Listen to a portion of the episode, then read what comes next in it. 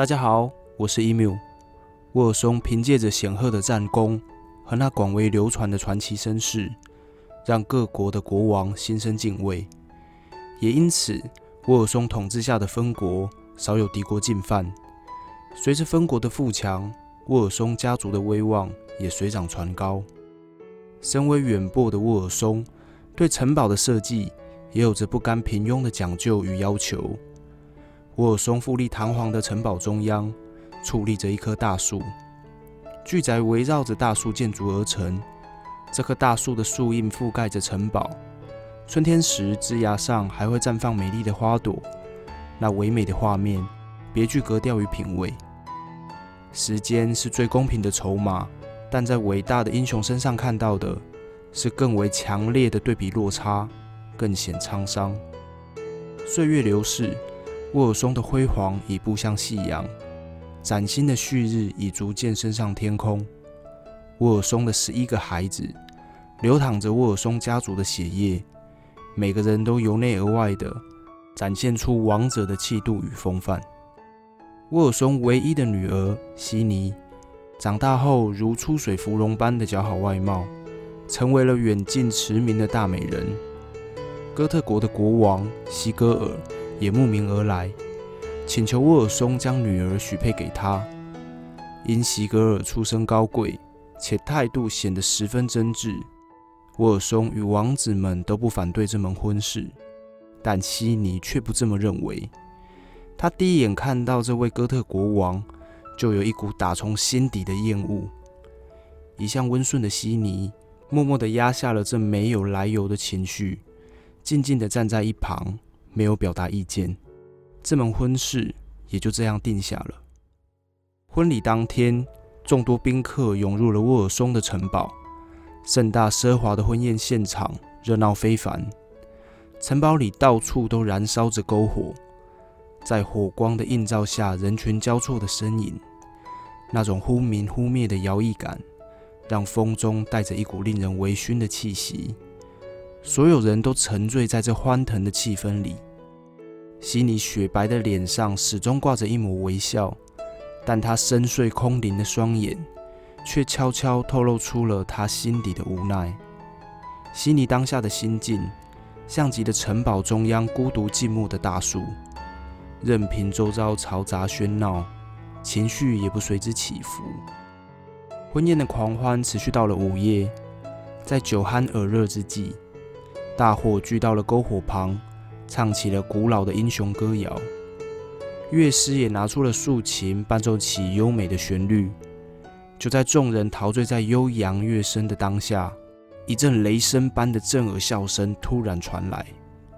所有人都往笑声的方向看去，他们看到一位身材高大的人径自从门口走了进来。他身上披着一袭深蓝色的斗篷。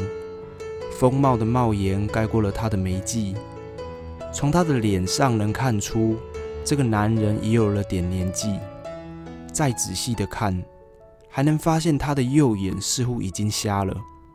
他的肩上挑着一柄长枪，锐利的矛尖在火光的映射下显得格外耀眼。他走到了城堡中央的大树旁，停顿了一会，然后从漆黑如夜空的斗篷里。抽出了一把长剑，随即便将长剑用力的刺进了大树里。长剑刺进大树时，发出了刺耳的声响。在场仍没有人说半句话，众人就这样目不转睛的盯着眼前发生的一切。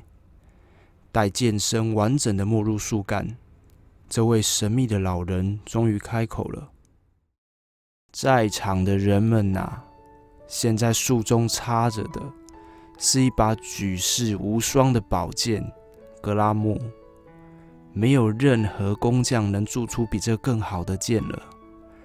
你们之中任何一个人，只要能拔出此剑，这把宝剑便属于他了。沃尔松王，我们很快就会再见的。老人话一说完，便转身朝门口离去。他的身影很快就消失在黑暗里。老人离开后，大家顿时恢复了神智。刚刚的一切如同梦境。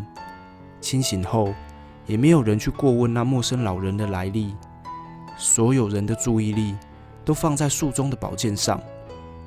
人们纷纷走向大树，开始尝试去拔出宝剑。没过多久，经过几次的失败，大家便发现这其中的不寻常。这把宝剑就像被死死地粘在了树干里，任凭人们用力的去摇、去拉、去扯，甚至两三个人合力去拔，宝剑仍没有半点被移动的痕迹。想拔出这把宝剑，简直是不可能的事。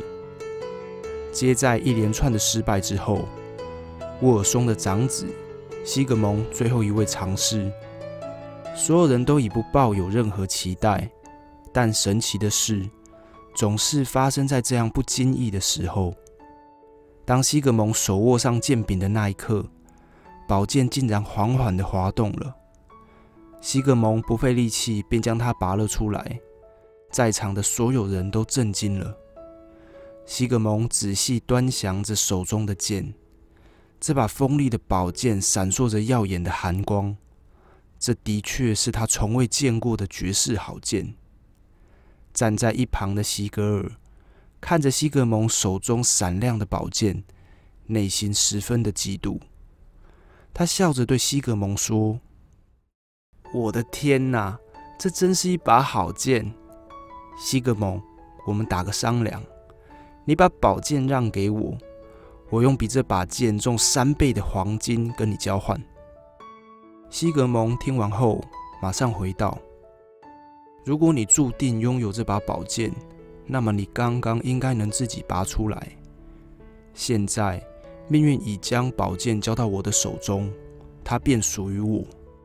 就算你拿成堆的金山来交换，我也不能把它让给你。心胸狭隘的西格尔听完西格蒙的一番话，觉得自己受到了羞辱，恼怒不已。他暗暗的在心中起誓。有朝一日，一定要报复西格蒙给他的耻辱。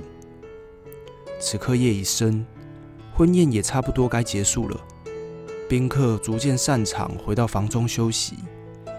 西尼与席格尔两人的洞房之夜，因两人各怀心事，气氛异常的沉闷。次日清晨，天微亮，清澈的天空伴着徐徐的微风。这是一个适合航行的好日子。西格尔不想多停留半刻，他立刻吩咐加臣整理行李，尽快做好返回哥特国的准备。悉尼对西格尔的厌恶越来越深，他无法再压抑自己的情绪，他不想和一个自己根本不爱的人离开自己心爱的国度。他悄悄地跑去找沃尔松，对他说：“父王。”西格尔并不是什么正人君子，他是一个心思复杂且不坦荡的小人。我知道他心中已开始盘算着坏主意，我们要尽快对他做好防范。而且我对他真的没有半点好感，我不想跟他离开这里。父王，趁现在还来得及，求您赶快取消这门婚事吧。沃尔松听完悉尼的话。认为他不过是在耍耍性子，他不以为然的对悉尼说：“悉尼，别再像孩子一样任性。西格尔并没有做错任何事，而你却出言侮辱他。这件事你就别再说了。西格尔已是你合法的丈夫，你不可以再出言玷污婚姻的誓约，这有损我们沃尔松家族的名声。”放下你的胡思乱想，跟着你的丈夫回到哥特国吧。悉尼知道沃尔松的固执，他明白一切已无法改变，只得含着眼眶的泪水，向沃尔松无奈的点点了头。船只准备就绪，西格尔在临别的码头邀请了沃尔松王与十位王子前往哥特国做客。他将举办更盛大的婚宴招待他们。沃尔松王很开心地接受了邀约。不久后，他们将在哥特国再见。到了约定之日，沃尔松与十位王子分别搭乘三艘大船，从分国港出发，如约抵达了哥特国。